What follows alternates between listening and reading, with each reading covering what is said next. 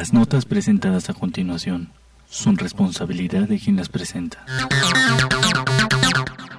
Hola, ¿qué tal? Bienvenidos. Qué bueno que nos acompañes en una emisión más de Territorio Comanche, el mejor programa de análisis político de México y el mundo mundial. Mi nombre es Soto René Cáceres, soy el Big Jagger de la ciencia política, el doctor que cura la sociedad y me da mucho gusto recibir en estos micrófonos al único, incomparable y hoy muy bien vestido, el soldado de la democracia, Rodrigo Pichardo. Mi queridísimo Rod, ¿cómo estás? Bienvenido.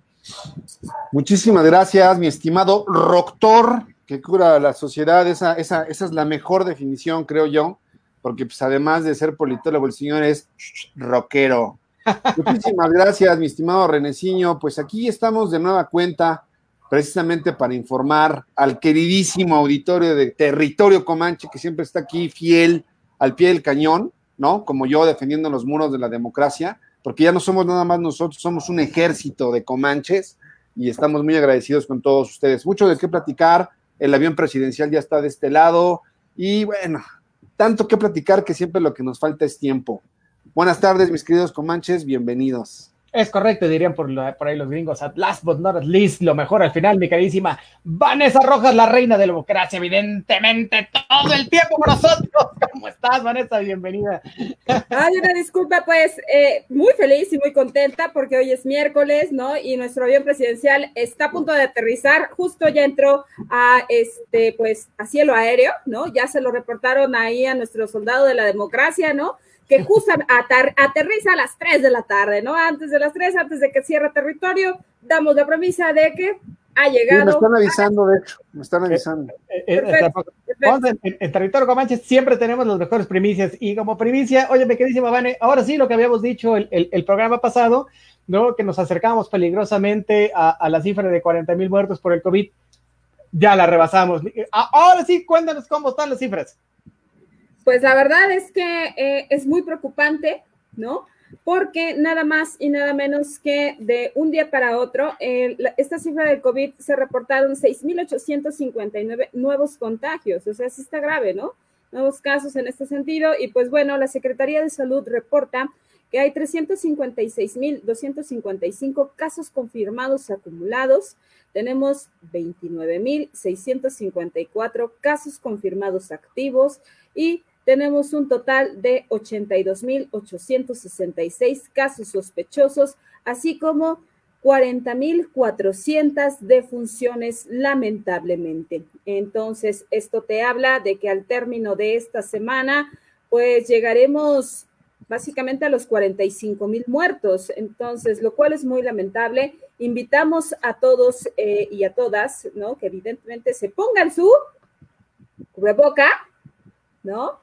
Este, es una cuestión obligatoria. Inclusive el secretario de, eh, Hacienda, ¿no? Arturo Herrera, ya nos dijo, ¿no? Que, eh, que esto tiene que ser ley, tiene que ser ley, de verdad, por una razón, porque va a ser la cuestión para poder reactivar la economía como se está pidiendo, ¿no? Y, y que entonces muchas empresas puedan salir avante de esto, porque estamos viendo que están cerrando y entonces ante los cambios del semáforo de, naranja a rojo, una vez más parará la economía. Entonces, seamos conscientes, seamos prudentes, cuidarnos eh, a nosotros es cuidar a los demás y tendremos que salir juntos de esta, insisto, ¿no? Todos, todos. es una cuestión de corresponsabilidad, ¿no? Ciudadanos y gobierno. Es correcto, esto de las mascarillas que dice eh, el, secretario de Hacienda Herrera se contrapone un poco con lo que dice el presidente, porque ni el presidente ni Gatel los usan, pero Herrera sí, ¿no? Y, me sorprende porque es parte del equipo cercano, ¿no? Eh, del, del, del, presidente, de, de, los pocos que, bueno, están constantemente este, en Palacio Nacional, ¿no? Y recibiendo indicaciones y cosas, ¿no? Este, Aquí siempre, siempre eh, hemos tenido a bien hablar. Qué bien se ve Vanessa hoy, ¿eh? Como que se ve mejor que ayer. Oh. míralo nomás, míralo nomás. Sus fans se van a enojar conmigo, perdón. es correcto, es correcto. Pero mira, así como Vanessa, así tenemos que seguir todos. Hágale caso al secretario de Hacienda, ¿no? Este, y, salgamos todos con nuestras mascarillas. Eh, eh, ya se está volviendo obligatorio. No tarda en salir Alejandro Lora del Tri a hacer una, una canción de las mascarillas. Y como dirían, este, al, al, que no salga con ella, nadie lo va a querer, así que evítese, ¿no? El repudio social allá afuera. Oye, y decía hace un segundito que, que, que me da mucho gusto que, que, todos los que nos escuchan este, nos manden eh, sus saludos y, y, y, sus comentarios, ¿no? Y me han dicho que este, en este espacio eh, pues le tiramos mucho al cabecita de algodón.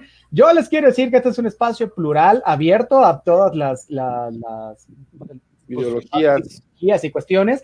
No, nosotros votamos por cabecita de algodón, consta y queremos que le vaya muy bien, pero también tenemos este, la, responsabilidad, bueno, pues de analizar políticamente el asunto y habrá cosas que estén bien y habrá cosas que estén mal, ¿verdad? En, entonces, este, pero de ninguna forma estamos en contra del gobierno de Obrador y no es por quedar bien con ellos, es solo porque, pues, la política es así, ¿no? Y entonces tenemos que decir lo que, este, diría nuestra queridísima Vanessa, lo que evidentemente, y ahora sí, con todas las de ley, esté mal. Bueno, oye, una vez dicho esto, quiero este, comentarles algo, porque eh, en relación al COVID siempre decimos cosas este, espantosas, ¿no? Pero ahora hay, dos este, cuestiones que me parecen bastante importantes rescatar. La primera, ¿no? Y que está saliendo en, en, en todos los medios, que este, parece ser que hay otra vez una luz al final del túnel. ¿Por qué? Porque podría suceder que a final de año esté lista la vacuna contra el COVID-19. Ahora, ¿quién dice esto? Pues lo dice el carnal Marcelo. ¿Quién es el carnal Marcelo? Pues Marcelo Ebrard Casobón, que es el secretario de Relaciones Exteriores, ¿no? Entonces, este, nos dice el secretario que eh, nuestro país está participando eh, con, otros países para dar con el, con el producto este, final, ¿no? Eh, eh, hay una coalición que se llama Coalición para las Innovaciones en Preparación para las Epidemias. Estamos trabajando con la Alianza Global de Vacunas e Inmunización que encabeza la Organización Mundial de la Salud. Y hay una plataforma de, de acceso global para la vacuna contra el COVID-19 y ya, ya se estaría planeando ¿no? Que se distribuyan 2 mil millones de vacunas, fíjate, 2 mil millones de vacunas en 77 países y entre ellos este, el nuestro, ¿no? Para finales de 2021. ¿No? O sea que todavía va a tardar un rato, chavos, ¿no? Por eso insistimos en que use bien la careta, tenga la sana distancia y no se vaya contagiando eh, eh, o, se contagie este, por ahí afuera, ¿no? Entonces, Mira, lo bueno de esto, de, de, este anuncio, es que no importa la capacidad de pago, ¿no? De, de, de, las dosis. Es decir, en México va a estar a tiempo la, la, la, vacuna. Se está haciendo un gran esfuerzo que es vital para el país, dice este, el, carnal eh, Marcelo desde Palacio Nacional. Ahora, hay cinco proyectos de vacuna contra el, el, el COVID-19. Uno está en Alemania, ¿no? Con la, con la eh, farmacéutica Pfizer. Otro está en Estados Unidos que trabaja con la farmacéutica eh, moderna y, ya ha generado anticuerpos contra el virus. ¿eh? Está en la fase 3 de prueba, así que está básicamente muy adelantada, ¿no? En el Reino Unido también, este, con la farmacéutica AstraZeneca y la Universidad de Oxford, también está generando anticuerpos, aunque tiene efectos colaterales que, que, que te da este vómito, te da este, temperatura, en fin, ¿no? Entonces están tratando de, de, arreglarlo. Otra es la de China, están con CanSino Biologics, y en Rusia con el Centro Nacional de Epidemiología y Microbiología Gamaleya, ¿no? Entonces, todas estas empresas están trabajando contra reloj porque saben que de su resultado bien este, se, se, se, estará jugando el destino de la humanidad, aunque suene a película de Hollywood, pero la verdad es que así es, ¿no? Entonces, eh, lo que dice el, el, buen Marcelo es que hay que asegurarse de que esta vacuna, bueno, al finalmente sea accesible y asequible, ¿no? O sea, no, no, o sea, que sea para todos, ¿no? Para pobres, para ricos, para todos, ¿no? porque nadie va a estar a salvo hasta que todos estemos a salvo. ¿no? Entonces, bueno, mucho mérito tiene esto, qué bueno el trabajo que, está haciendo el eh, Marcelo Ebrard en este sentido, ¿no? Y por supuesto, pues muy buen trabajo también porque esto es, eh, él es parte del gobierno y eh, pues está trabajando en bien de, los ciudadanos. Así que bueno, vaya desde aquí un aplauso porque si, si bien hay cosas mal en el gobierno, también hay cosas que se están haciendo muy bien. Esta es una de ellas. Mi querísima Vanessa. Pues tenemos que, uno, eh, tanto se tienen que, hacer, se tienen que revisar mucho, muy bien qué efectos secundarios tienen estas vacunas, porque es una vacuna que se ha hecho a vapor, se ha hecho una cuestión express. Entonces, ya se había mencionado acá en espacios eh, de territorio comanche que cuando se dio la crisis en 2009 por la, la, epidemia que tuvimos en cuanto a la influenza H1N1, la vacuna sí trajo repercusiones en algunas personas. Entonces, hay que ser muy minuciosos en ese sentido. No, no quiere decir que por esta premura de tener la apertura económica y de que todo vuelva eh, a la normalidad que ya nos dijo el doctor Hugo López Gatel que no va a ser así. Entonces, habrá que ver, ¿no? ¿Cuáles, cuáles van a ser estas cuestiones, porque evidentemente la carga genética que tenemos eh, los, los mexicanos es muy diferente. Entonces, ¿de qué te habla esto, no? De que tenemos graves problemas, ¿no? Y que entonces o pueden ser paliativos para detonar eh, y potencializar los, síntomas que tenemos ya mayormente asentados en nuestro cuerpo, o bien puede, puede configurar en pérdida del habla, puede darse eh, la pérdida de motricidad, puede acelerar inclusive este, la cuestión cardíaca, ¿no? Y entonces te habla de que pudiese ser que en lugar de beneficiar en algún momento y dar un, cese a esto, podría en todo caso potencializar más, eh, más estos males que, nos aquejan como población. Entonces, habrá que ser muy cuidadosos. No considero que la premura sea lo, lo indispensable, sino todo lo contrario, ¿no? Que seamos cuidadosos eh, y empezar por nosotros mismos, insistir muchísimo en esto, en tener una alimentación saludable, ¿no? Este, lo ha, repetido con insistencia el doctor Hugo López Gatel, en el sentido de que, pues, eh, eliminar esta cuestión de la comida chatarra nos va a ayudar muchísimo, tener eh, una vida activa en cuanto a ejercicio, ¿no? Este, bajarle a las bebidas azucaradas, eso también nos va a ayudar en mucho. Y pues bueno, ¿no? Si llega una vacuna con, eh, con, la, con la condición genética que también necesitamos, pues adelante, ¿no? Este, porque sí se requiere de un estudio mayormente este, analizado, ¿no? No, no, no estoy diciendo que no, simplemente con, eh, con cautela, ¿no? Porque si no, entonces, eh, pues tendremos una solución inmediata, pero con una repercusión mayor, ¿no? Entonces, va por ahí.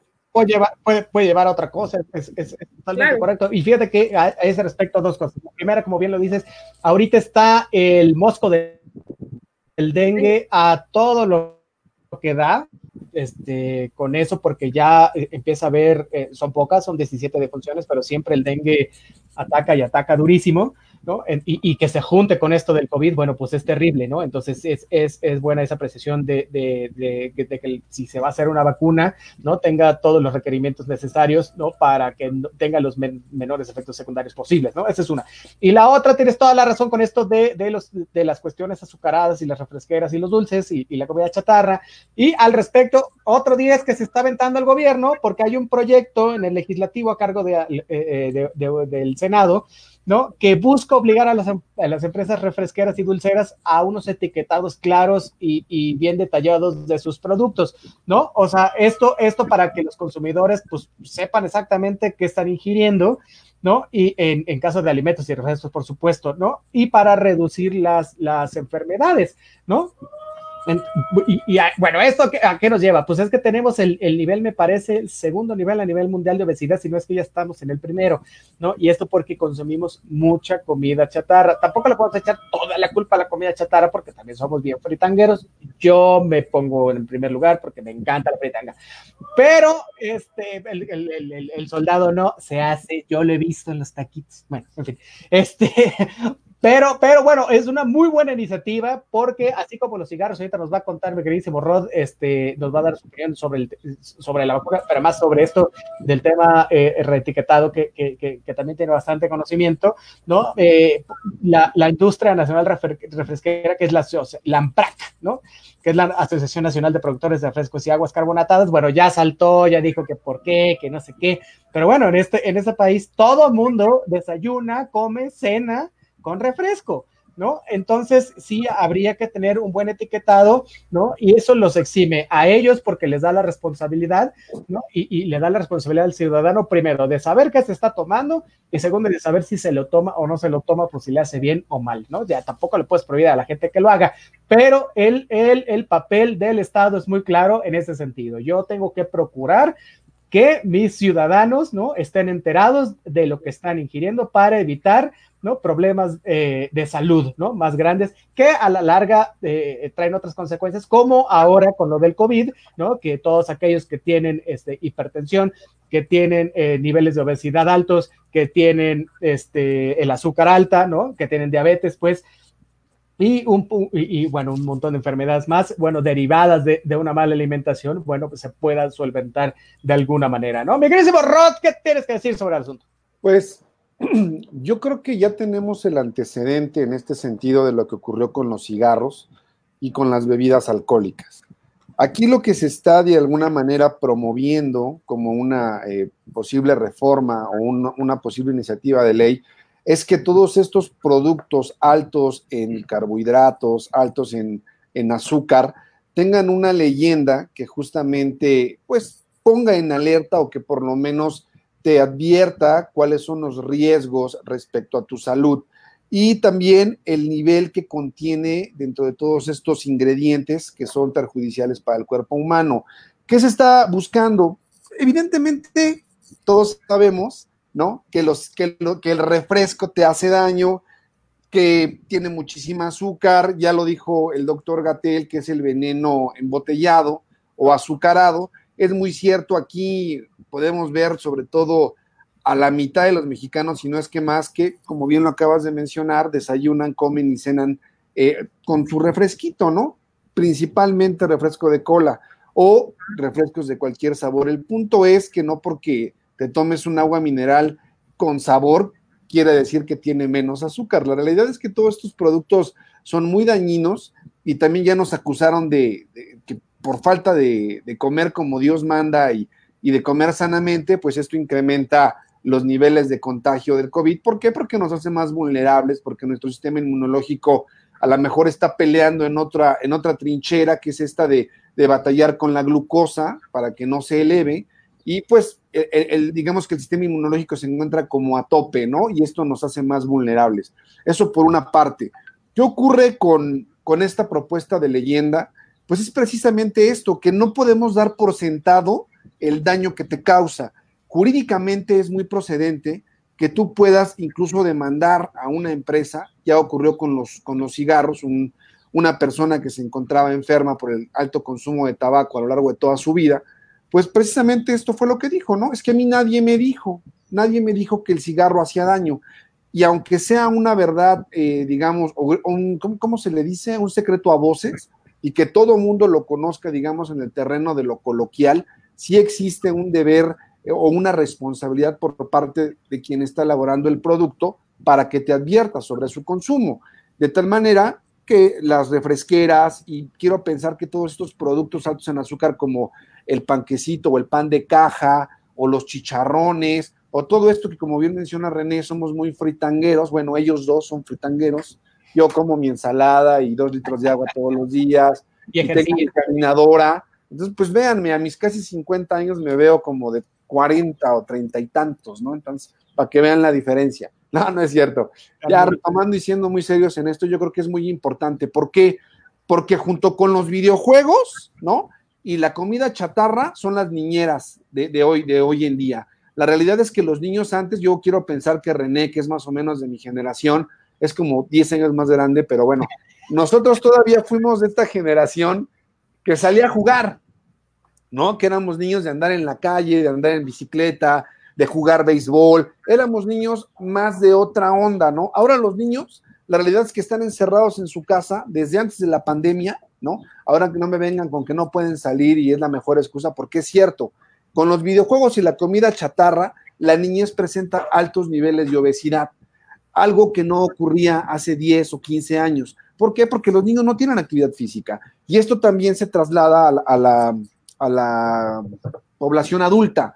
Entonces, pues es una obligación y me parece muy sensata y también es una paloma para que, esta, para que este gobierno pues ponga en cintura a todas estas empresas que creen que no tienen ninguna responsabilidad social, aunado a toda la basura que generan, por ejemplo, con el plástico de todos estos refrescos, pues que por lo menos con todo lo que ganan, ¿no? Pongan esa etiqueta, adviertan, y yo diría que un plus es que todas estas refresqueras deberán de obligarlas a aportar cierta cantidad de dinero a programas de salud, ¿no? Sobre todo en prevención o trato de diabetes, que principalmente es lo que causa el consumo eh, de los refrescos.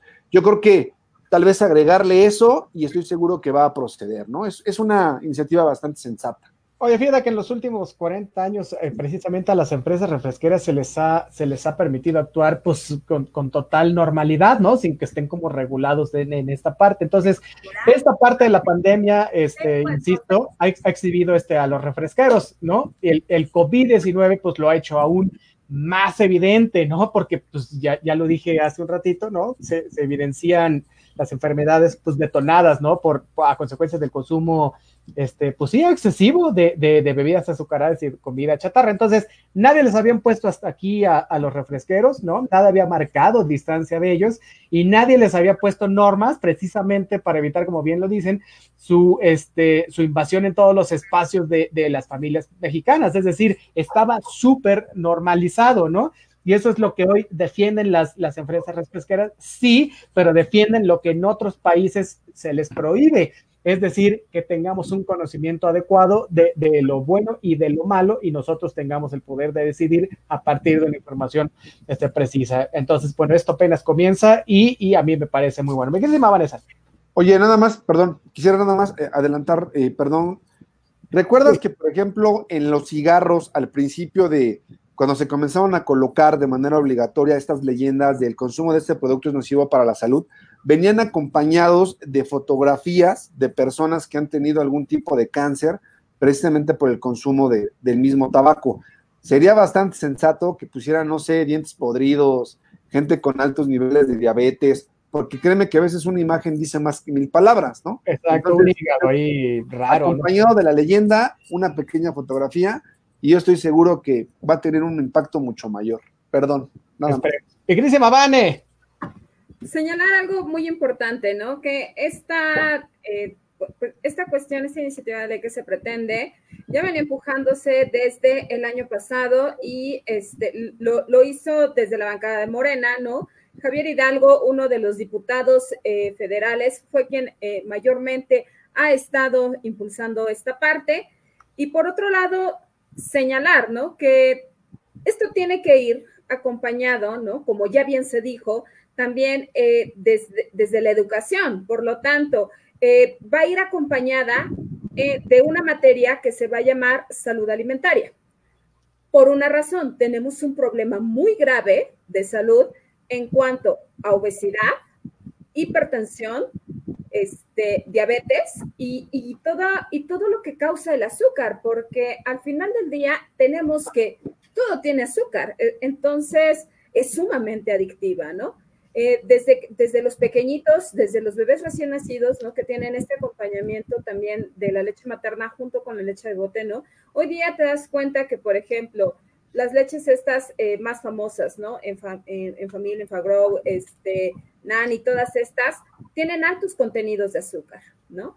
Eh, si a eso le añadimos que por todos lados, ¿no? Existe un bombardeo tremendo, pues evidentemente todo lo que consumes al día, ¿no? Todo lo, todo lo consumes en un momento dado y, y a veces no basta con este etiquetado, basta, por ejemplo, con una conciencia propia para poder determinar y decidir si está bien en lo que estás metiéndote a la boca y cómo estás contaminando tu cuerpo. Hay que ser muy responsables, ¿no? De nosotros mismos en ese sentido de saber, cada quien envenena su cuerpo como, como decida. Sin embargo, pues esto está repuntando en un problema grave de salud pública. Entonces, hay, que pensar, eh, evidentemente, todo esta, en, este entramado de, educación para que esta población que está en formación tengan un, un, mayor, este, pues una mayor conciencia para saber si decidir si mejor me como una,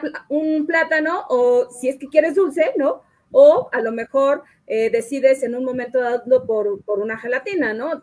Tú, tú también determinarás. Porque también tiene azúcar la gelatina, pero bueno. pero, siempre puedes comer tu gelatina light que son muy sabrosas. Oye, tenemos, un montón de saluditos por aquí, dice Kairas Contreras, allá desde el Congreso. Este, hola, hola, mi querísima Kairas, gracias por escucharnos. un saludo, gracias. Dice Juan Manuel Cifuentes Sandoval, hola Comanches, saludos, saludos hasta North Carolina.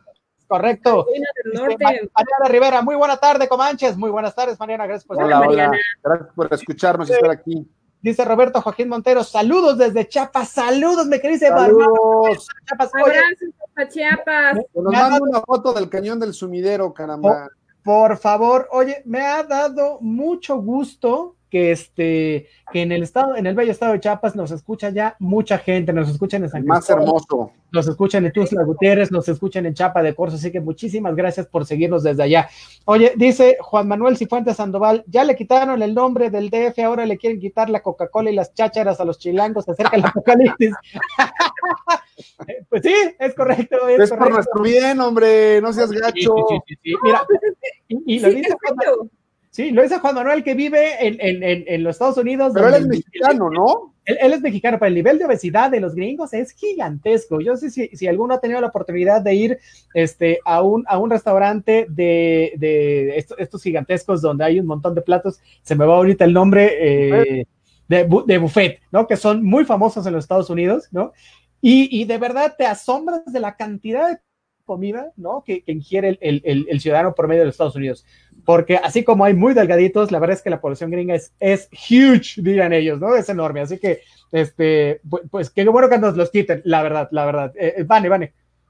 A eso vamos, ¿no? En cuestión de, de, materia de prevención, estamos out, ¿no? O sea, si comparamos la alimentación que tienen los cubanos, por ejemplo, a con los mexicanos, digo, por eso te explicas también eh, que tengan un sistema de salud sumamente fuerte, ¿no? Y que también, por ejemplo, ¿no? Vemos hasta en la estructura de sus cuerpos, ¿no?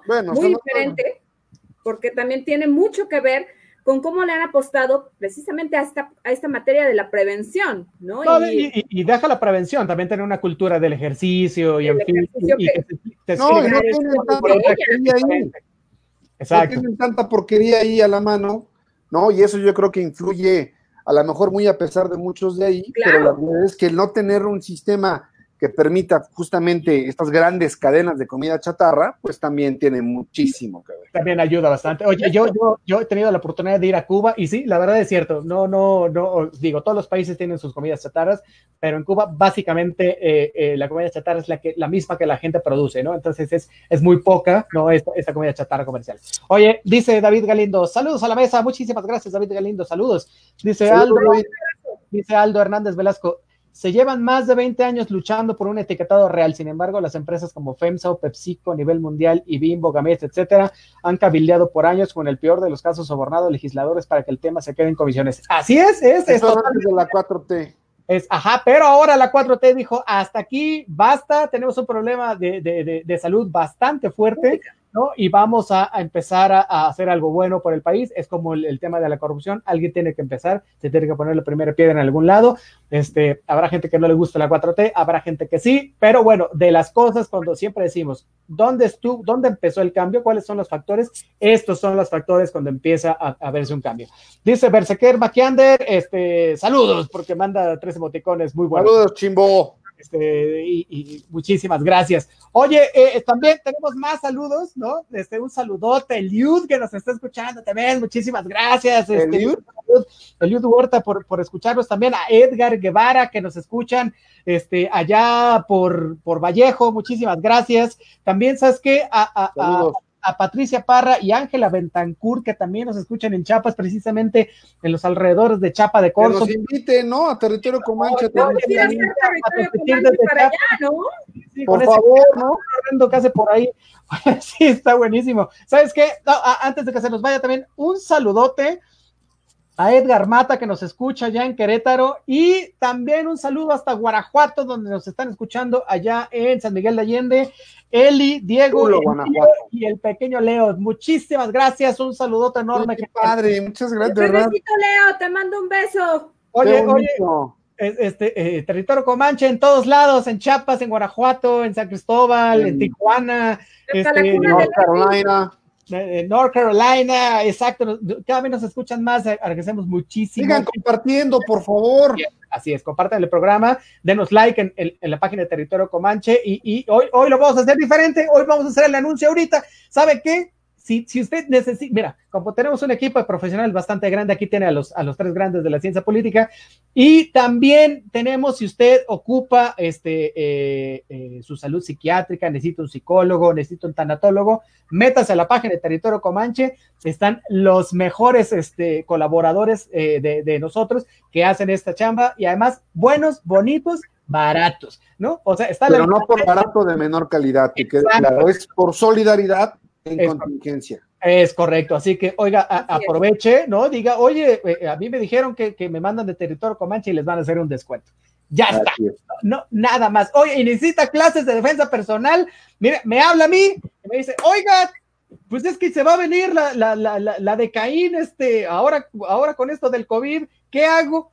No se apure, aquí le damos clases también, pues aquí hay de todo para todos, ¿no? Bueno, somos todólogos. Exacto, exacto, ese, es el mal del, politólogo, que es un todólogo, ¿no? Pero bueno. fíjense que si están construyendo en esa materia, pues está por ahí también una empresa maravillosa que se dedica a la construcción, ¿no? De la cual nos va a hablar nuestro querido soldado de la democracia, ¿no? Donde también ofrecen unos descuentazos y pura cosa de primera calidad. Pura ¿eh? cosa bonita. Muy bien, mi querida Vanessa. Pues si quieren encontrar productos para la construcción buenos, bonitos y de la mejor calidad, también tienen ustedes que visitar, por favor, la página de Andacin en Facebook Ahí ustedes pueden encontrar todo tipo de materiales para la construcción, el mejor servicio, la mejor calidad, el mejor precio.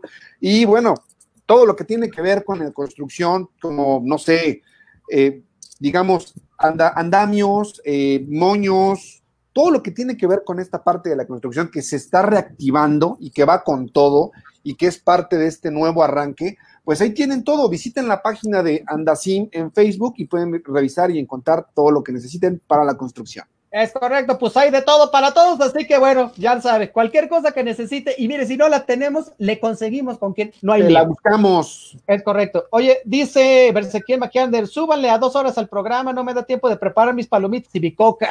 Ah, ¿Qué pasó? Una, una de mango, ¿no? No, pero es que ustedes no han visto este cuate, es lo que menos hace, es un tipo así. es lo que menos hace mando a la banda, el, soldado de la democracia. No, que está, no, que está fuerte. Ah, ah, ah, ah. Que es un tipo. ¿Qué, pasó? ¿Qué pasó? Se pasa ocho horas en el gimnasio, el brother, hombre. Eso es. Mira, usted necesita alguien, alguien que le dé rutinas de gimnasio. Ahí está, el buen verse. Es correcto. Oye, dice Kairas Contreras, temas de pensiones y afores, porfa, para el viernes. Mira, ¿sabes qué? Lo vamos a hacer para el viernes, pero de una vez, de una vez, Aquí nuestros expertos nos van a hablar de eso porque lo estamos platicando fuera del aire. Y mira, qué mejor oportunidad para echárnoslo. A ver, mi querido Rod, Afores y pensiones, ¿en qué está? Ah, bueno, pues yo creo que hay que reconocerle otra palomita a la 4T. Yo creo que esto va a repuntar en gran medida los niveles de popularidad de nuestro queridísimo cabecita de algodón, porque yo creo que es una apuesta muy, muy, muy sensata en una época en la que los trabajadores han sido golpeados tremendamente en sus derechos más elementales, justamente como lo es el sistema de pensiones y el sistema de ahorro para el retiro, de tal manera que ya eh, se puso de acuerdo con eh, estos eh, representantes de diversos grupos empresariales para poderle dar al trabajador pues lo que se merece, ¿no? Yo creo que siempre nos ponemos a ver el, trabajo de muchos años, de muchos de nuestros parientes de 20, 30 años, donde ya los que están, digamos, jubilándose actualmente con el actual sistema de pensiones, valga la redundancia, ya únicamente te dan una parte proporcional de tu dinero, es decir, te dan, no sé, después de 30 años de trabajo, te dan 400 mil pesos. Ya no hay un sistema de pensiones que te garantice a ti hasta el último día de vida que puedas tener un ingreso y no tengas que depender de nadie. Ahora eso ya no pasa, ahora ya te dan un dinero y es decir, como una liquidación. ¿Qué es lo que se pretende con esta propuesta de reforma? Que ahora el patrón aporte a ese sistema de, del retiro, de ahorro para el retiro, que pase del 5.81 más menos a el 15.88% en el nivel de aportaciones que debe dar. También se pretende disminuir las comisiones por el manejo de las cuentas en las distintas afores.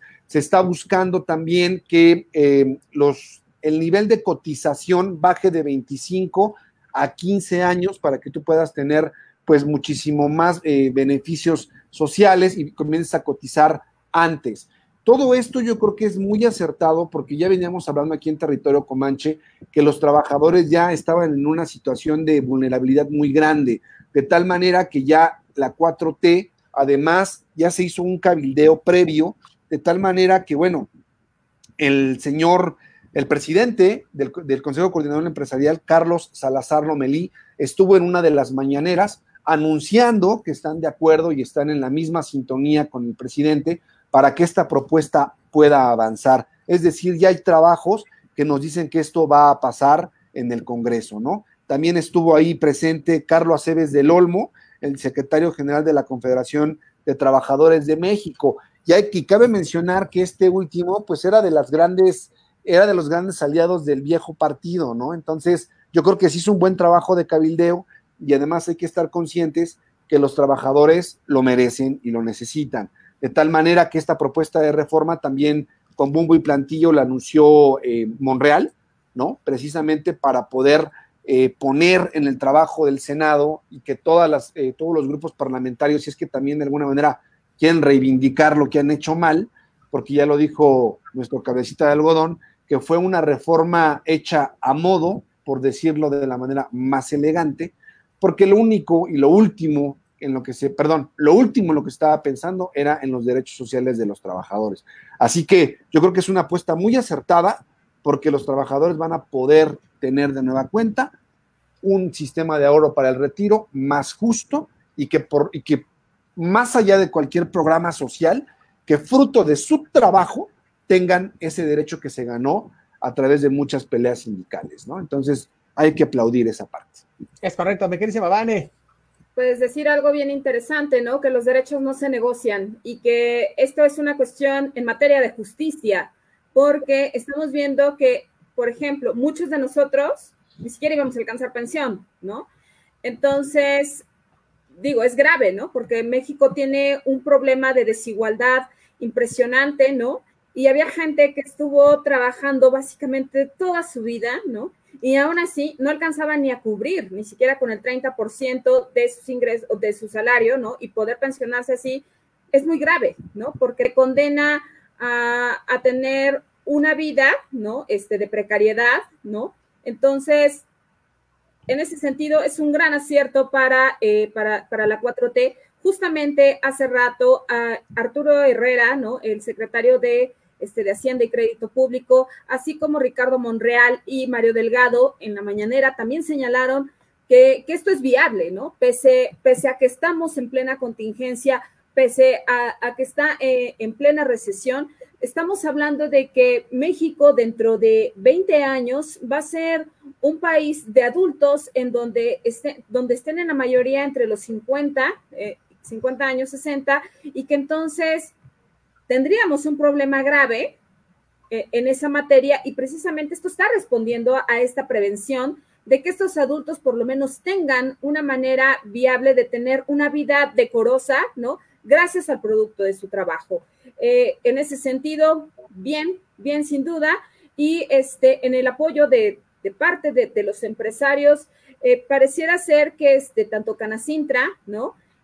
Ha, ha, señalado que que están dispuestos a hacerlo y reconocen esta parte, ¿no? Porque México es, es un país hermoso, es un país grandioso en donde su clase trabajadora, que es la gran mayoría, somos, somos eso, somos muy trabajadores, ¿no? Nos gusta trabajar y nos gusta ganarnos, en todo caso, nuestro dinero y ganarnos la, vida de manera, eh, de manera digna. Entonces, ¿por qué no tener un sistema de pensión digno en donde, bien impulsado desde ahorita, pues evidentemente esto nos permite tener una tranquilidad eh, mediana para poder pasar una vejez pues más o menos tranquila, ¿no? Entonces, no quiere decir, ojo, ¿eh?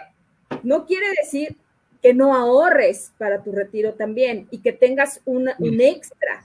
Al contrario, estamos viendo que ante una cuestión como tan intempestiva como la que tuvimos por producto del COVID-19, quiere decir que también es necesario que ahorremos, que tengamos, eh, que estamos previendo esta parte y tener un ahorro también personal para futuro. Entonces, es correcto. Oye, sobre lo que estás diciendo es súper interesante porque ya ves que habíamos dicho que la gente está sacando el dinero de las afores. Yo ya me, me, me, fui con los, con los que conocen del tema, con los expertos bancarios, eh, y me, aseguran que es, lo único que puedes sacar es los que has podido sacar siempre, que es el 5% del, del total de, de tu afore, ¿no? Que es el ahorro que tú le estás metiendo este, a la FORE, ¿no? Y precisamente es lo que dices, este, hay que seguirle ahorrando, ¿no? Hay, hay, que hacer el esfuerzo de ahorrar porque ante una contingencia es lo único que puedes este, sacar, ¿no? Y la otra es que sí, pues tenemos pensiones de risa, hay gente que tiene pensiones al mes de 750 pesos, por Dios, ¿no? De mil ¿Es real?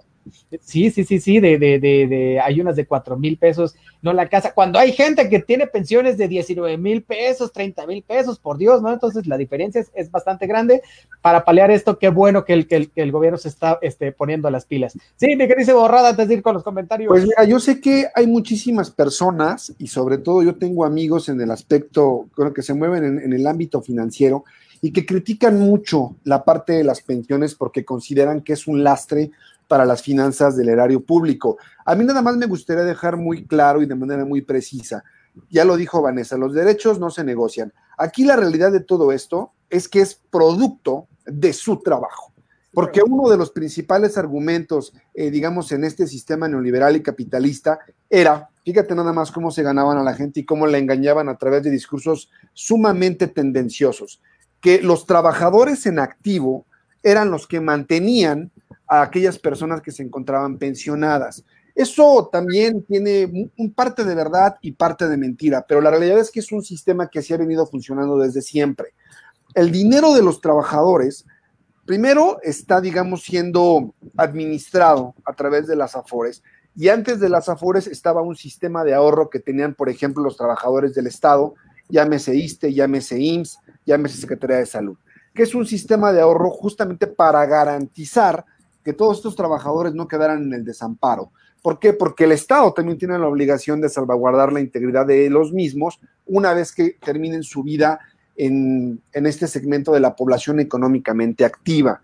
¿Qué es lo que está ocurriendo? Que los trabajadores que se encuentran trabajando ahora efectivamente aportan un porcentaje a través de sus eh, cuotas para que el sistema de pensiones siga funcionando. Ahora ya también recordemos que las AFORES eh, invierten en diferentes, me parece que hay tres opciones para que ese dinero de las AFORES se invierta en otras partes y genere mayor, mayor rendimiento. Aquí lo que ocurre es que esto ha venido funcionando desde siempre de esa manera. El desajuste que hubo es que antes no existía el periodo de vida que ahora tenemos. Es decir, que no se contemplaba que una persona que se retirara, digamos, en sus 60 años, 55 años, viviera hasta los 80, 85, 90 años. El promedio de vida y la calidad de vida del mexicano promedio se alargó por lo menos 10 o 15 años. ¿Esto qué quiere decir? Que el sistema de pensiones no estaba programado para sostener por tantos años a los trabajadores. Por eso hubo un desajuste. Entonces, como no, no, tenían esta previsión, era como, es que el Estado está en jaque con las pensiones, ya no hay dinero y eso nos, resta a nosotros para otras labores porque estamos metiéndole a las pensiones, que generó un encono social donde muchas de las personas creían realmente que a los trabajadores se les estaba manteniendo. Y eso es una gran mentira. Estamos hablando de personas que trabajaron prácticamente la mitad de su vida, ¿no? Por ejemplo, el caso muy concreto de trabajadores del IMSS, en la, mayoría de los casos son personas que ingresan a trabajar entre los 17 y los 18 años y se jubilan prácticamente a los 50 años. Ya pasó un largo nivel de vida donde creo que es justo y es un derecho el que ese dinero lo siga manteniendo hasta el último día de su vida. Entonces, hay que tener como el panorama completo y sobre todo para aquellos críticos del sistema de pensiones que vean también ese panorama. No se les está regalando nada, es su dinero el que ya generó esa parte y ahora es un derecho que tiene, ¿no? Así es. Ah. Oye, el doctor Ackerman lo pudo haber explicado también como mi queridísimo Rodrigo. Oye, tenemos este más saludos, dice Iliana Soria. Este, te ves divina de colitas, mi querísima amiga Vanessa Rojas. Ay, ¿qué tal? Por ya no, la, ya no cabe por la puerta y luego todavía le, le dan tiro. Bueno. Oye, dice Santos Campa, saludos amigos Comanche, saludos, mi queridísimo Santos Campa. Qué bueno que, un abrazo. El, el programa hermano. Oigan, oigan. Exacto, sigan el programa de Santos Campa. ¿Qué pasa? ¿Qué días, mi queridísima Vane? El martes de 6 a 8 de la tarde está tu frecuencia y traen un contenido increíble, ¿no? Entonces traía este Cultureando y Chismeando con Andrea Alfaro, ¿no? Eh, trae recomendaciones en cuanto a trabajo con LinkedIn, con Elda Robles. Y pues bueno, las recomendaciones de Adonai Martínez son maravillosas en materia de, eh, de películas y algunas series que son importantes verlas él trae lo mejor y pues bueno, Santos Campa, que les digo, increíble. El día de ayer me permitieron por ahí abrirme un espacio chiquito al, al final de su programa, ¿no? Porque colando. fue el día del perro, déjenme decirles, fue el día del perro y entonces por ahí escribí un, este, pues un cuentito muy corto, ¿no? Una narrativa para los lomitos, entonces ahí está.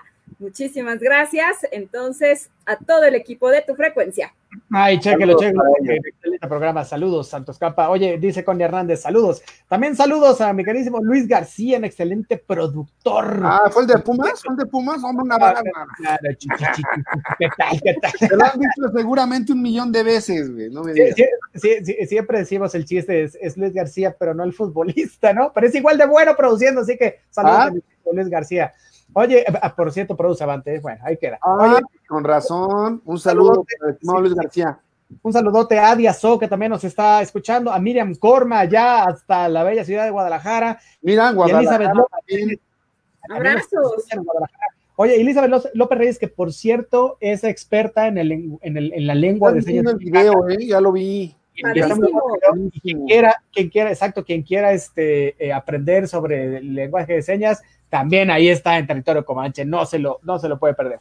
Oye, ya casi nos vamos, pero todavía tenemos chance para hablar de una cosa más. Y mira, ¿sabes qué? Íbamos a hablar de los Oya, pero nos vamos a tomar el viernes para hablar bien y calmita de los Oya, porque han salido un montón de cosas, no solo esto que si, que si lo llevaron, que si lo trajeron, que si está enfermo, que si lo, lo operaron de una hernia, que si no sé qué, ¿no? Sino que además este, se está previendo ahí que eh, la- las declaraciones del, del mismo Lozoya impliquen este, incluso al innombrable, que ya no es Felipe Calderón, pero que el innombrable número uno de este país, pues es de Salinas de Gortari. Entonces, puede ser que por ahí también este, le caiga, eh, dirían en mi barrio, la voladora, ¿no? Al, buen Carlitos.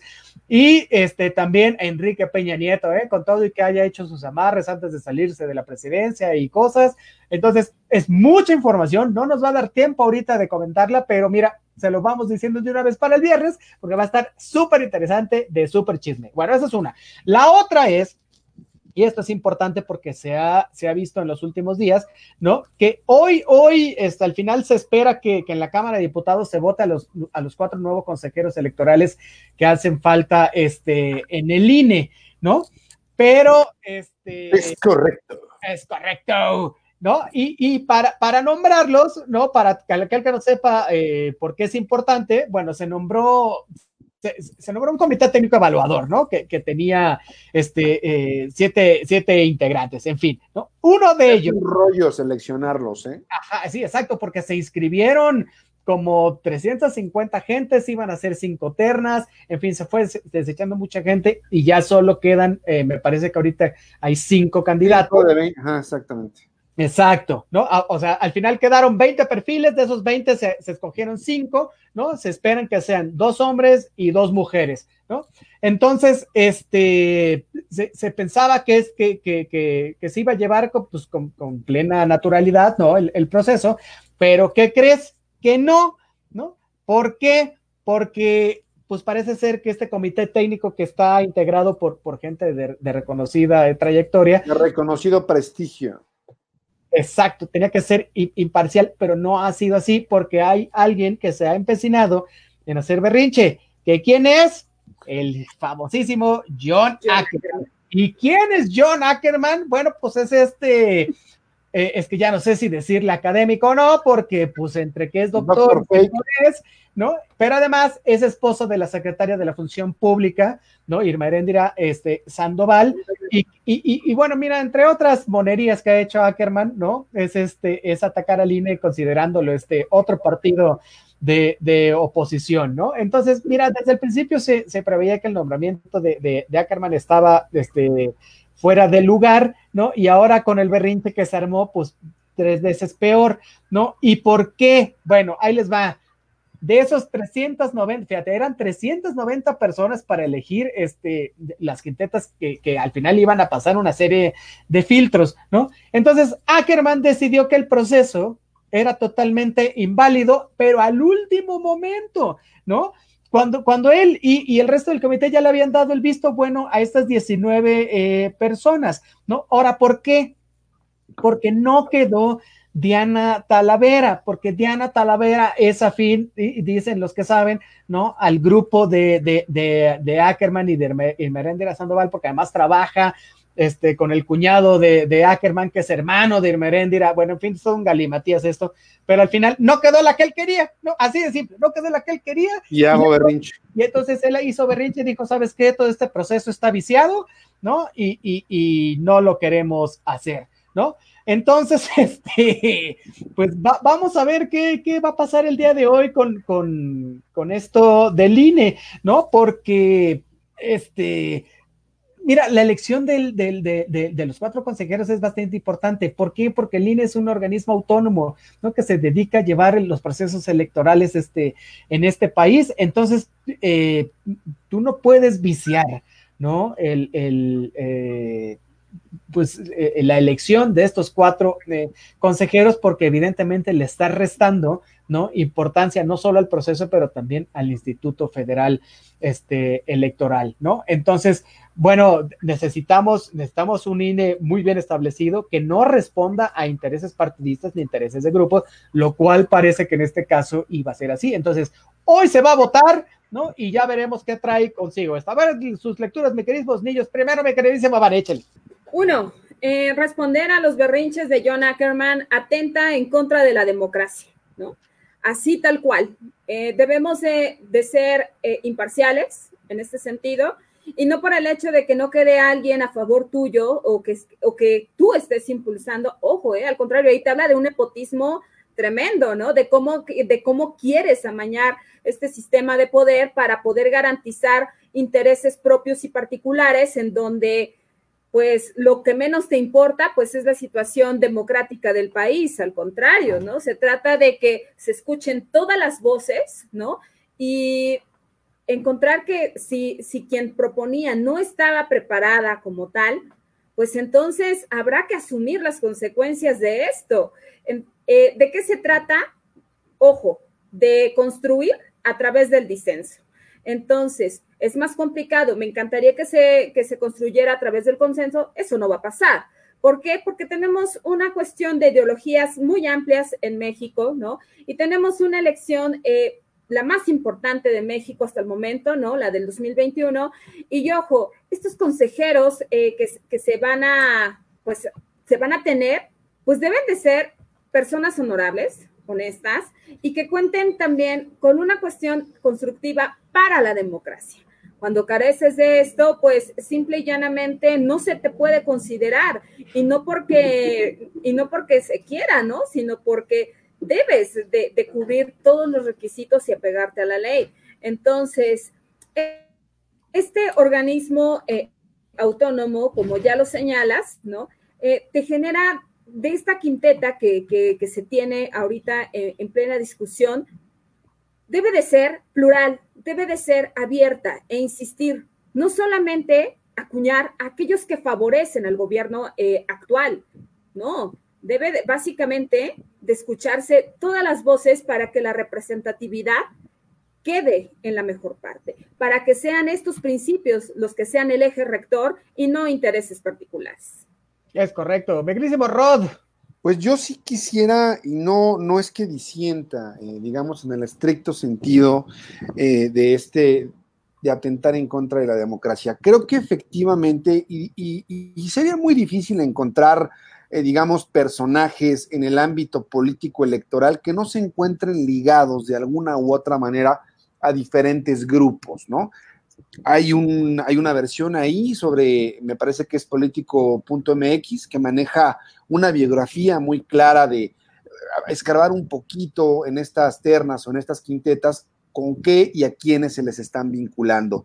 Sin embargo, creo que no es motivo suficiente para desconocer el proceso, porque jurídicamente este proceso se encuentra eh, contemplado o estipulado en el artículo 41, apartado A de nuestra constitución política a nivel federal, y ahí se pueden ver, digamos, todos los requisitos para que estas personas pudieran llegar hasta allá no se está tentando, eh, digamos, estrictamente en el ámbito legal o en el ámbito constitucional.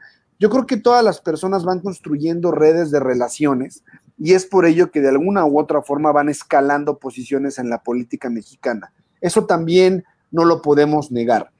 Sin embargo, eh, los perfiles de los diferentes candidatos a ocupar el cargo de consejero, pues son, digamos, personas de reconocido prestigio en el ámbito académico, en el ámbito que conocen, vaya, eh, de viva voz todo lo que tiene que ver con el ámbito electoral, que déjenme decirles que el sistema político electoral mexicano es uno de los más complejos y además ya se está incluso promoviendo que en el corto plazo se maneje una reforma político electoral porque tiene muchos recovecos, sobre todo para esta parte de los medios de impugnación, para que tú puedas promover algún tipo de juicio o puedas impugnar algún tipo de resolución por parte del Tribunal Electoral o alguna parte dentro del proceso, sigue siendo una parte sumamente técnica. Si en el ámbito, eh, digamos, técnico, valga la redundancia, tienen ellos esta parte, pues está bien, está bien. Vamos a ver ahora cómo, cómo se elige, cómo se vota y con base en el rendimiento que puedan tener ya una vez que ocupen el cargo, veremos, ¿no? Si realmente los dados están cargados hacia un lado o hacia otro. Aquí el asunto está en que lo que hizo John Ackerman es que carece de las formas y siempre de un lenguaje políticamente correcto. Para empezar, la propia constitución no contempla una reposición o, que se elimine este proceso de designación. Ya no podemos ni reponerlo ni eliminarlo. Se tiene que seguir al pie de la letra, tal cual como lo marca la, nuestra Carta Magna y que es la máxima en cuanto a leyes y se tiene que acatar. Por esa parte, yo creo que se hizo bien, es un, es un trabajo transparente, demostraron a través de diferentes entrevistas que conocen de materia electoral. Habrá que ver y ya el tiempo nos dirá si todos estos eh, rumores respecto a de alguna u otra forma tener eh, vínculos con otras eh, fuerzas electorales o con otras fuerzas de políticas, pues ya se va a ver en el trabajo que desempeñen a lo largo de su trabajo como consejeros electorales. Es correcto. Oye, dice Fernando Guiñaga, el INE no genera confianza. Jair Mendoza, es que el tema de la suma de subjetividades no ha sido plenamente explicado ni entendido. Eh, dice Fernando Guiñaga, bueno, no, no terminó de ponernos su este, comentario. Oye, pues mira, fíjate que, el INE, mucha gente dirá que no genera confianza, pero la verdad es que estamos mejor que, que cuando era la, la, Secretaría de Gobernación la que... Bueno, la Secretaría de Gobernación hasta el 88 con la elección de Carlos Salinas es la que manejaba el, los procesos este, electorales, ¿no? Electorales. Con, ahí se hizo una reforma y, y, se acabó con la Comisión Federal Electoral. Eh, antes se llamaba así, Comisión Federal Electoral, a cargo, de la así es, y este, se crea este, el INE. No vamos a aventarnos toda la historia del INE, es muy interesante. Y es muy larga. Valga apuntar que en el 92 aparece la credencial para votar con fotografía, porque no existía un, un, un, método como seguro, pues, para, para votar, ¿no? Este, en, el, en 1996 ya el, el, el IFE este, eh, adquiere plena eh, autonomía, ¿no? Y en, en, 2005 ya se hace el, el, voto de los conacionales en el, en el exterior, ¿no? Y en el 2012 algo muy importante que, que se dan las candidaturas este, independientes, ¿no? Y ya en el 2014 se cambia de nombre de IFE este, a INE, lo que le da, le otorga este carácter nacional que ahora tiene, ¿no? Y le permite homologar los procesos electorales. La verdad es que tenemos, es el único, este, digamos, institución que tenemos de, nivel electoral, ¿no? Y, la verdad es que se ha visto bien, eh, en, cuanto a la conducción de los procesos electorales. Es decir, ha permitido, a, a, partir del INE se ha permitido la alternancia, ¿no? Ha habido una certeza, ha habido legalidad de las elecciones, ¿no? Porque antes era una fuerte incertidumbre durísima, ¿no? Insisto, hasta el 88, imagínate todos los procesos electorales viciados que permitieron al PRI mantenerse. Todavía es, correcto, todavía se mantuvieron hasta el gobierno de, de Ernesto Cedillo, no voy a decir que no, pero este, ya en el 96 con la autonomía se cambia esto, ¿no? Y eso permite que en el 2000 llegue este Vicente Fox a la, a la presidencia, ¿no? Entonces creo que el beneficio ha sido para todos, ¿no? Incluido el partido hoy en el poder, que es Morena, ¿no? Y, y, sí deberíamos evitar este, cualquier intento por, por debilitar este, la autonomía de, de, esta institución que finalmente es indispensable, ¿no? Como todo, como bien lo dijo Rodrigo, todo tiene recovecos, pero bueno, es, es, es una institución muy joven, ¿no? Y, bueno, pues en este proceso de, consolidación siempre habrá cambios y siempre habrá este, cuestiones que, debatir, pero eso es lo importante, ¿no? Que se hagan, ¿no? Para este, crear mayor certidumbre. ¿Qué dice Vanessa? Pues vaya, ¿no? considero que Fernando Guiñaga, ¿no? En, ese sentido, en donde dices que el INE no, no, no tiene confianza o que carece de esto de parte de los mexicanos, eh, pues también hay que, hay que decirlo, ¿no? Eh, México, ¿no? Tiene hoy día, gracias a esto, pues esto, ¿no? Una credencial para votar, ¿no? Con fotografía, ¿no? Derivada que efectivamente no existía la confianza correspondiente ante eso, ¿no? Hoy día, eh, esta credencial, eh, al final, ser, es, es, la mayormente reconocida en sí, es la que es reconocida oficialmente en todo México como una fuente viable de identificación. Eso por un lado. Eh, si bien es cierto, veníamos viciados, eh, también venía muy viciado esto, y ya con todo lo que enumeró nuestro Mick Jagger de la ciencia política, permitió que efectivamente el INE fuera el árbitro ¿no? para la elección eh, presidencial que llevó Andrés Manuel López Obrador a la victoria finalmente. También tenemos, sabemos, ¿no? Que ante la elección con este, que estuvo en contienda con Felipe Calderón y con Enrique Peña Nieto, hay un, sabíamos que habían robado eh, la elección de alguna o de otra manera, ¿no? Y esta vez, si le robaban la presidencia a Andrés Manuel López Obrador, ahora sí había una crisis institucional tremenda, tanto en el, INE como en algunas otras organizaciones. Entonces, eh, se está recuperando, ¿no? Y la democracia se va construyendo día a día conforme lo va solicitando la sociedad. Eh, tenemos una sociedad más informada, una sociedad más preparada, ¿no? Que ya no permitiría este tipo de arrebatos, ¿no? El, papel de Lorenzo Córdoba Vianello eh, hizo muy efectiva la legitimidad de las elecciones en 2018. Entonces, permitió al menos esto tener eso, legitimidad política y legalidad. Y una de las elecciones más importantes de la historia con un arrasador, eh, pues vaya, ¿no? Más, tantos, más de 33 millones de votos a favor de Andrés Manuel López Obrador.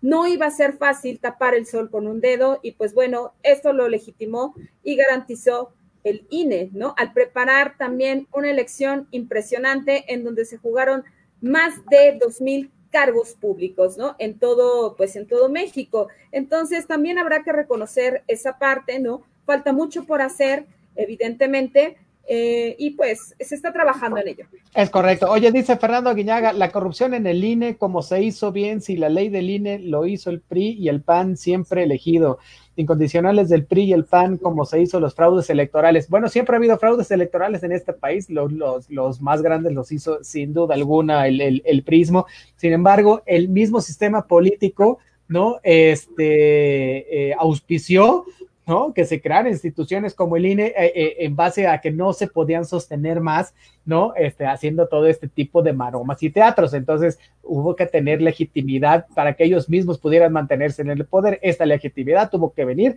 de la creación de instituciones, del reconocimiento de otras fuerzas políticas, ¿no? Entonces, este, eh, dice por aquí Jair Mendoza, ¿a qué te refieres con fraude electoral? Bueno, pues a lo que estamos platicando ahorita sobre lo mismo, supongo que sobre el comentario que había hecho Fernando Aguiñada. Dice, eh, fuera Chayote, no sé si es el Chayote, la verdad es que ni somos reporteros, sí que no nos cae el chayote, no sé si era por eso que, nos diga. Dice Jair Mendoza, totalmente de acuerdo con Van, eso demuestra la importancia e imparcialidad del INE. Dice Aldo A. Hernández Velasco, Y la confianza sigue sin existir, si bien el INE es autónomo, no es independiente, son dos figuras muy distintas.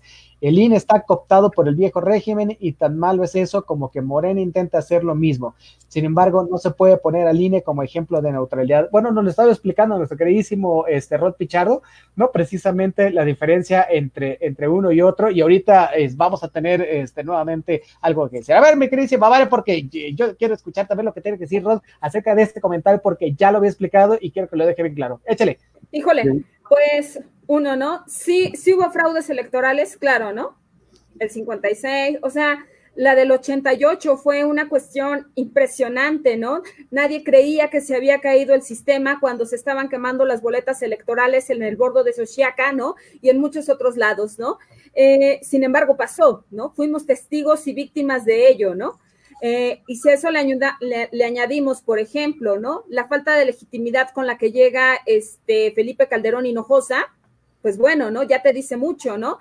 Tan es así que se preparaba, ¿no? Y ya se hablaba de esto en los libros de texto gratuito justo antes del de la repartición y antes de cambiar el grado, se hablaba de que evidente, quien ya, ya perfilaba era Enrique Peña Nieto. Entonces te habla de una preparación institucional. Sí, sí la hay. Entonces, el mejor país Ojo, y me hago responsable de lo que estoy diciendo, el mejor país en materia de fraudes electorales es México. Si quieren pedir una asesoría de cómo se roban elecciones a nivel mundial, México es, en todo caso, el ejemplo perfecto, ¿no?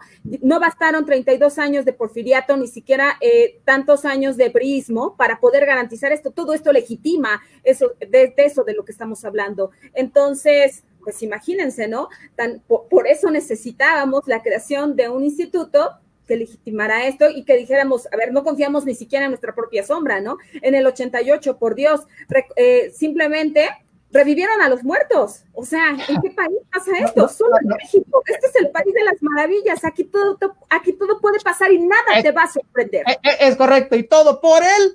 Continuo y remaldito poder. Y el ok, me carísimo, Rod. Este, es, una explicación. Bueno, pues yo creo que Vanessa ya hizo una pequeña, pequeño recuento, ¿no? De lo que más podemos recordar en cuanto a fraudes en la historia de nuestro queridísimo México.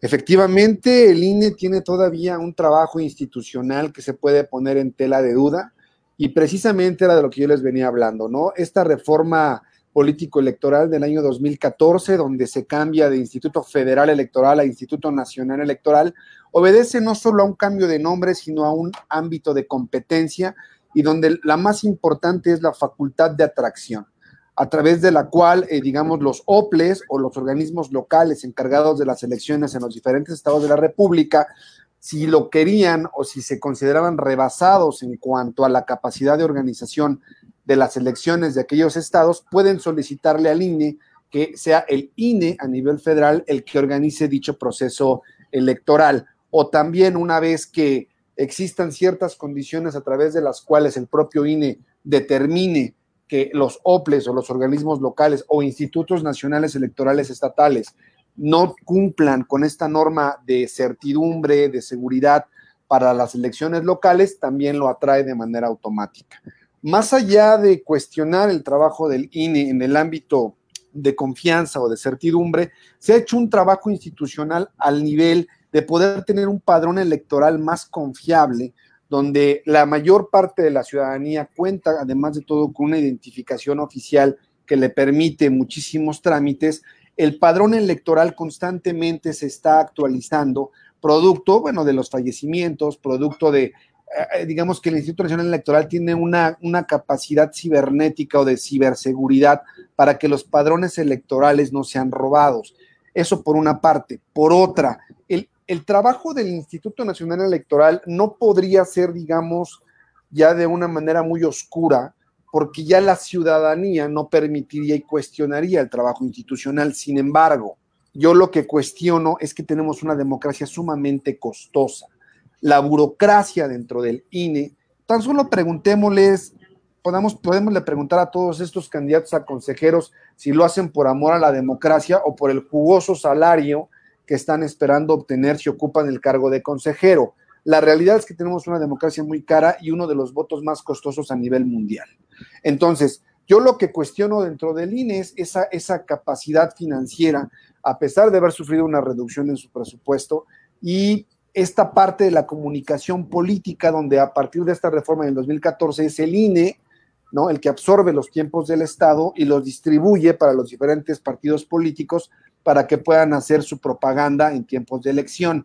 No estoy diciendo que el, IFE, el INE sea una institución al 100% confiable, porque sabemos que existen ahí cierta fuga de información en algunos ámbitos, pero para ello está el Tribunal Electoral, la sala superior y los tribunales regionales y las salas especializadas. De esta manera, cualquier controversia en el ámbito electoral se puede dirimir en los diferentes tribunales. También tenemos ahora esta parte de poder impugnar las elecciones o los resultados de una manera diferente y con una mayor, una mayor certeza en el tribunal electoral. Entonces, esa parte yo creo que es como bien lo menciona la propia publicidad del tribunal electoral, ellos están para salvaguardar, ¿no? El, proceso electoral tanto para quien es votado como para el que vota. Entonces, ya veremos cómo trabaja ahora para una de las elecciones más grandes en los últimos años, ¿no? En nuestro país, vamos a ver si le queda bien el saco o le queda grande, porque se ha cuestionado también la capacidad. Esto de hacerse nacional parece cualquier cosa, pero el que tú tengas esta capacidad de atracción puede ser demasiado grande. Entonces, Vamos a ver cómo trabaja en esta, en esta elección de las más importantes y de las más grandes en nuestro país. Y producto de ello, estoy casi seguro y lo vaticino, se va a poner de nueva cuenta sobre la mesa una nueva reforma político-electoral. Oye, fíjate que al respecto de lo que estás diciendo, sí, hay, hay, tres cosas bastante interesantes que, decir al asunto, ¿no? Porque la primera es que sí ha habido este, cuestiones de que se ha vendido el, el, el, padrón electoral, ¿no? Eh, ha habido ahí muchos eh, casos muy escandalosos, ¿no? Que este, hay que en la Plaza de Santo Domingo, que si, que si en Tepito, que si en no sé qué, que si los tienen en USBs, que bla, bla, bla la verdad es que sí cuenta con un servicio de ciberseguridad bastante grande, pero también se ha visto un poco rebasado, o sea, ha sido hackeado y si no ha sido hackeado, los mismos este, miembros del INE lo, han vendido porque, no, se, no se explica de otra manera, ¿no? Porque ha, habido mucho robo de identidad, en fin, y esto fíjate, lo dicen las mismas instituciones bancarias, es que vienen, vienen, ¿de dónde van a sacar la información si no del padrón, ¿no? Lo cual es terrible, pero bueno, se está solventando, la verdad es que sí. Oye, y otra cosa que también me parece importantísima y que también hablamos de confianza, recordemos que el PREP, la, parte donde se cuestionó eh, estos resultados preliminares en la elección de Felipe Calderón, es porque uno de los dueños de las empresas que hicieron un, convenio para llevar a cabo este conteo era cuñado, ¿no? Bueno, era el hermano de,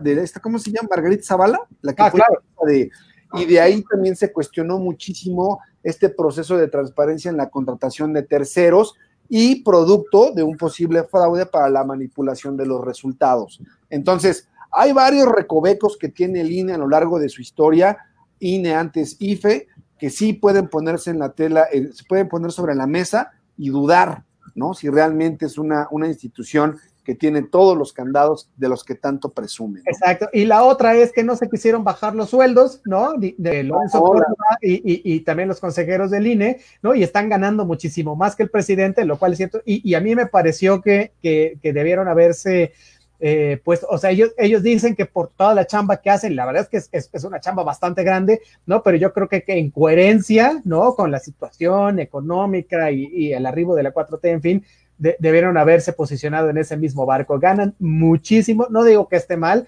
pero sí digo que, que, pudieron este, eh, solventar eso, ¿no? Y evitarse un montón de críticas, ¿no? Y precisamente la primera es que dices, ellos van por el sueldo más que por hacer la chamba. Bueno, ya están ahí, la tienen que hacer. No por amor a la democracia. Me Exacto, no por amor a la democracia. Oye, nos dice Aldo Hernández eh, Velasco, y la confianza sigue sin existir, si bien el INE es autónomo, no es independiente, ya habíamos leído este. Dice Jair Mendoza, los fraudes electorales desde 1997 no existen. Lo que tenemos son malos perdedores que mm. atentan contra el prestigio de las instituciones cuando estas no les favorecen como AMLO. No, no coincido, ¿eh? Creo que, creo que son.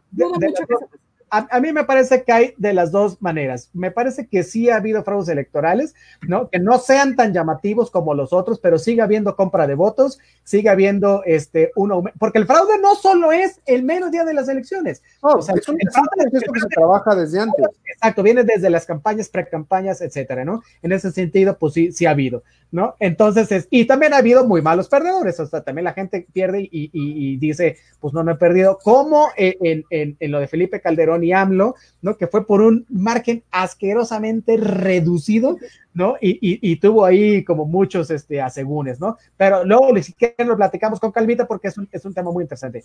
Dice Ulises Rivera, Vane, no te creas, yo he hablado con amigos en Sudamérica, eh, específicamente en Colombia, y parece que en general Latinoamérica cogea del mismo pie. Pues sí, la verdad sí, ¿no? Solo, solo que eh, fíjate que en muchas partes de Latinoamérica está, esta está esto de la segunda vuelta, ¿no? Que ayuda bastante, ¿no? A delimitar este, a, a los que tienen mayores posibilidades de llegar, no como aquí. También aquí el que tiene mayor cantidad de votos es el que gana, ¿no? Hay otras partes donde necesitas el 50 más uno para ganar, ¿no? Y es precisamente esto de la segunda vuelta.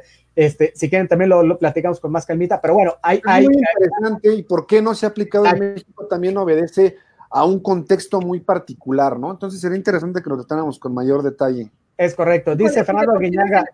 Son carísimas en México, ¿se imaginan con una doble vuelta? Estaríamos hablando de que por sí México tiene las elecciones más caras del mundo, esto se triplicaría, sí, sin duda. Es, correcto. Oye, se me fue, se me fue. Dice Jair Mendoza, ah, no, no, Fernando Guiñaga, el padrón se vendió en Tepisur, pues no nomás en Tepisur, se vendió un montón de lados. Hoy dice Jair Mendoza también, totalmente de acuerdo con Ulises.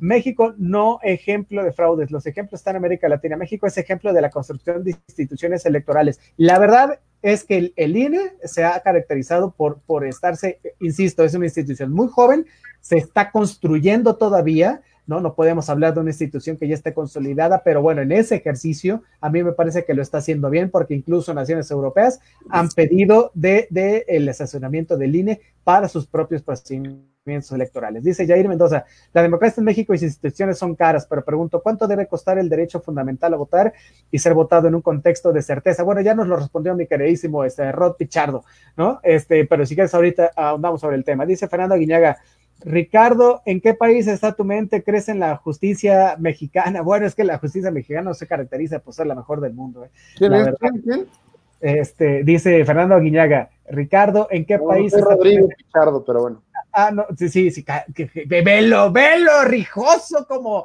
la reina de la democracia, que al más puro estilo este vikingo ahora va a ser este Vanessa la Roja, ¿no? Porque, bueno, el que entendió, entendió. Dice Jair Mendoza sobre el PREP, no olvides que esta muestra no es estocástica. Esa es la respuesta al comportamiento de las cifras el día de la elección en 2006. Mi queridísimo Arro, tú que hablaste del PREP. Es que, a ver, Aquí lo que se puso sobre la, sobre la mesa es que existía una duda razonable respecto al manejo de las cifras. Como bien lo dijo René, hay muchos asegúnes, pero jurídicamente hubo una parte en la que el sistema, el PREP falló, ¿no? A la vieja usanza de los, del 88, y una vez que volvieron como a retomar, hubo una diferencia, y eso fue lo que dio el lugar a la duda. Por eso hubo esta parte de voto por voto y por eso se impugnó la elección. Y si no me creen, pueden revisar la historia y pueden revisar cuáles fueron los juicios que se promovieron y el por qué, que es un juicio de reconsideración. Entonces, hay, hay una duda que tanto a los medios como a la sociedad, como a los partidos políticos, le dio el argumento o el fundamento para poder promover una duda y decir, a ver, el manejo del PREP falló. Y en el momento en el que falla, tú ya no tienes la confianza ni la certeza de saber que esos resultados o esos números que está arrojando sean los que efectivamente se ven dando en tiempo real. Entonces, si tú tienes ese argumento, por supuesto que era procedente. Yo sé que también la justicia electoral no es de las mejores y que evidentemente también hay contrapesos y que hay escándalos, incluso en, de, corrupción. Revisemos cuando el magistrado presidente Flavio Galván Rivera fue involucrado en, el presidente de la sala superior fue involucrado en casos de corrupción en la compra de inmuebles, donde hubo ahí malversación de dinero y que se, vaya, se le acusó de corrupción de tal manera que él tuvo que renunciar a la presidencia en la sala superior.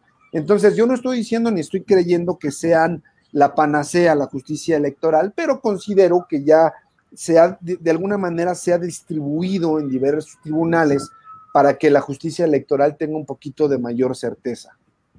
Oye, dice, dice Jerry Mendoza, ¿y cuánto debe ganar un consejero para que estemos contentos? 107 mil pesos. No sé, en realidad no, no, podría yo poner una cifra sobre cuánto debe ganar un consejero electoral. Lo que sí creo es que debe ser congruente, ¿no? Con, con la capacidad económica que tiene el país donde te, vivimos. En un país que tiene una disparidad en sueldos gigantesca, ¿no? Siga, siga viendo esta, esta, esta cuestión de, de, de, del gobierno, ¿no? De los pocos y de los muchos que, que están realmente este, jodidos. Y aquí sí yo me pongo la camiseta roja también. Mi queridísimo Rod. Oye, perdón, nada más de último minuto.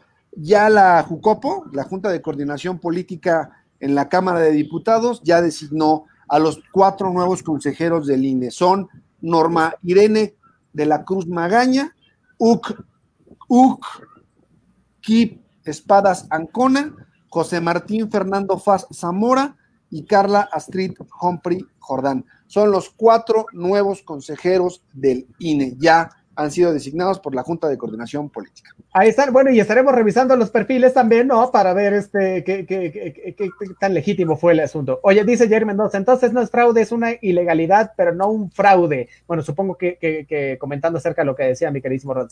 Eh, dice. Le encargo, le encargo a, a, a este compadre que revise lo que es viciado de origen y lo que existe en el argot, eh, digamos, eh, también jurídico, lo que es duda razonable y cuáles son, eh, digamos, las causales para que tú puedas poner en duda la, la, la, certeza de un resultado en el ámbito electoral. No es un fraude, pero sí hay el lugar a la duda para que tú digas qué tan legítimo fue ese resultado.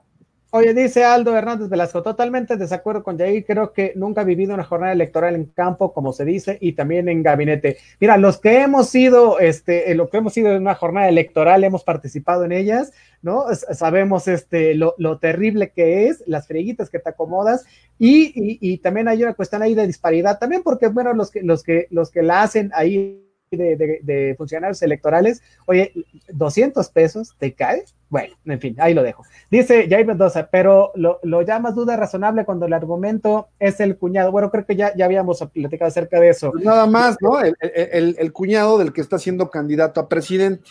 Exacto. Esto no es duda oye, razonable, pues entonces no sé qué puede hacer. Dice eh, Jair Mendoza. Hay, pues intereses, ¿no?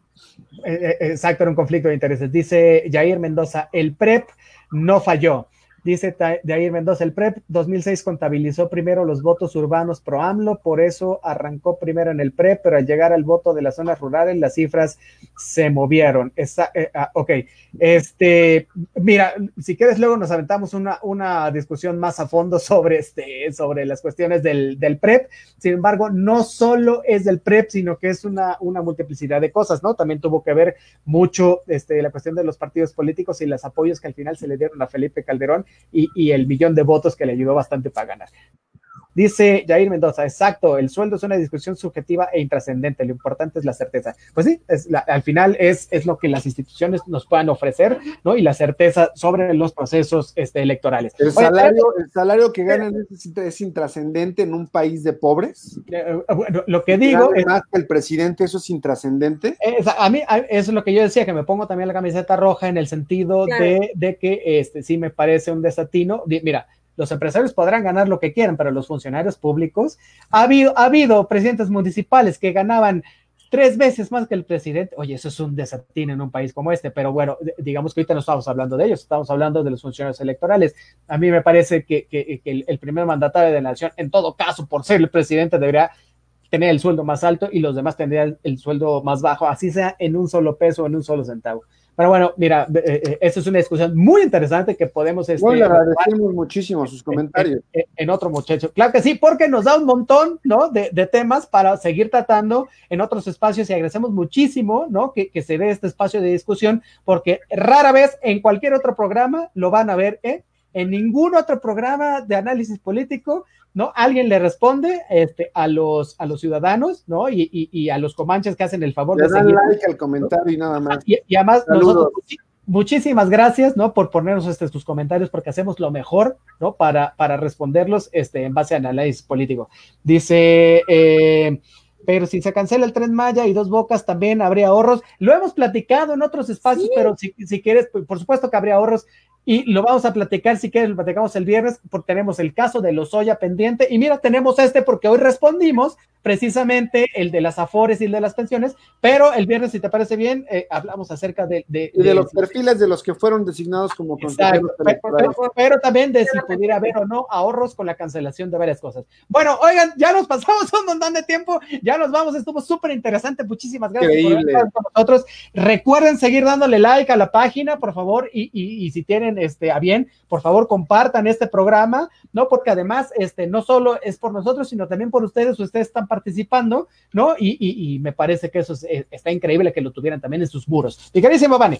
Pues bueno, muchísimas gracias a Jair Mendoza. Efectivamente, en territorio Comanche tenemos un espacio plural y abierto y aquí leemos todos los comentarios. Entonces, eso construye y fortalece la democracia, lo está estipulado en los siete preceptos que tiene Robert Dahl como poliarquía y pues bueno, eso es lo que pretendemos, fortalecer la democracia y construirla desde un espacio plural, transparente y abierto, en donde la sociedad tenga una mayor información y, ojo, de la mano de los mejores. Entonces, eh, la historia está para eso, para revisarla, ¿no? Y te va a, te va a hablar, por ejemplo, de simplemente, ¿no? De lo del 2012 hasta las tarjetas Monex, ¿no? Como cómo se, cómo estuvo en este fraude, ¿no? Involucrado Soriana y todo, en donde te daban 1.500 pesos por el voto de parte del PRI, ¿no? Y que a muchos también se les defraudó en ese sentido, ¿no? A muchos se les cumplió, a muchos otros no. Entonces, pues bueno, para muestra infinidad de botones eh, y pues muchísimas gracias por todo el favor de su atención.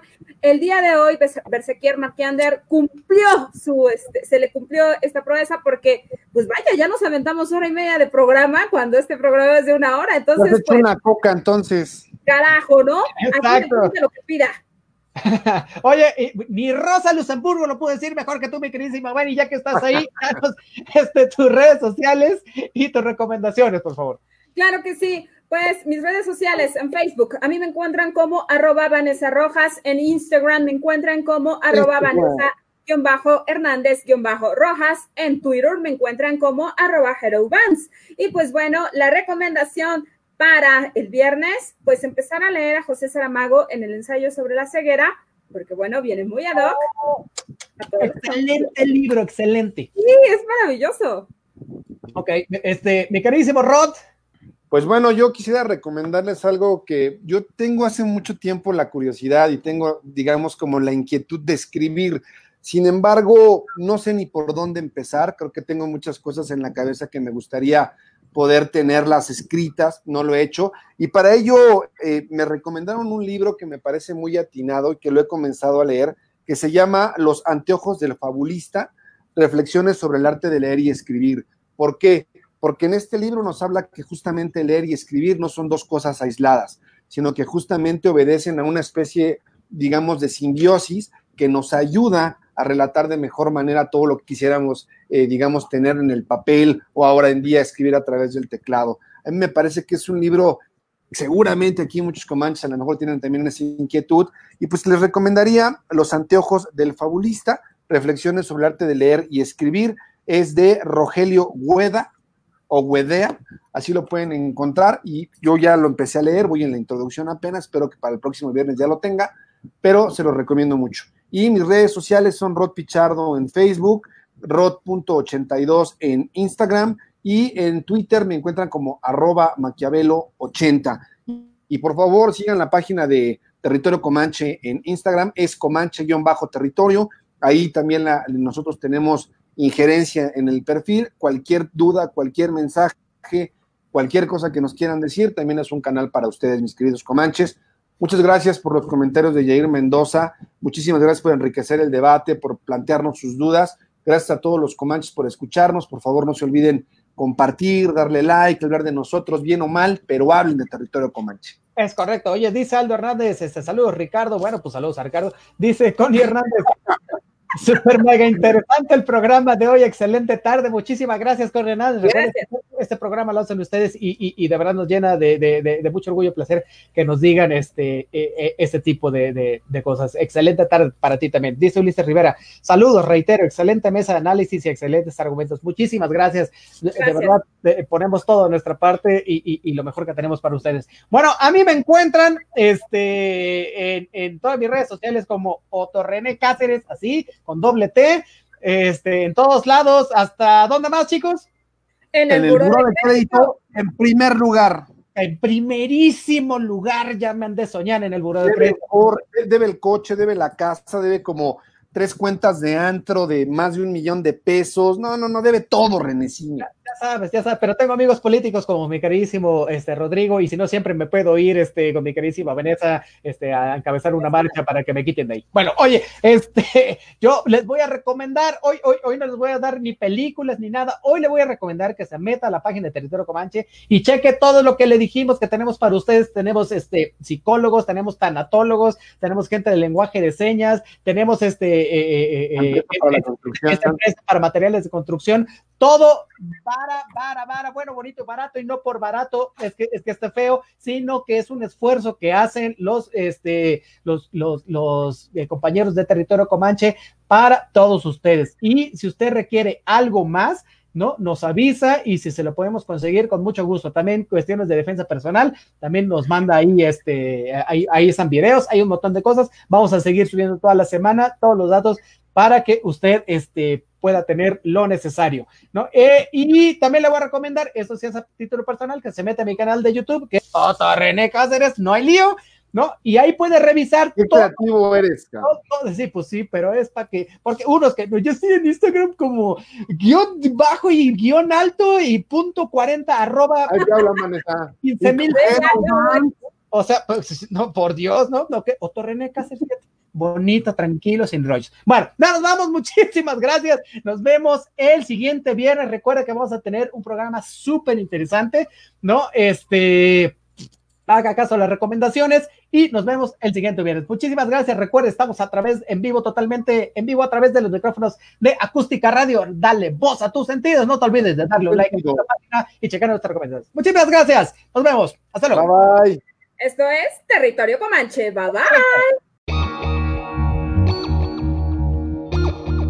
Síguenos en nuestras redes sociales. En Twitter como arroba acústica-radio. En Facebook como acústica radio. Y suscríbete a nuestro canal de YouTube, en donde podrás seguir nuestras transmisiones en vivo. Dale voz a tus sentidos.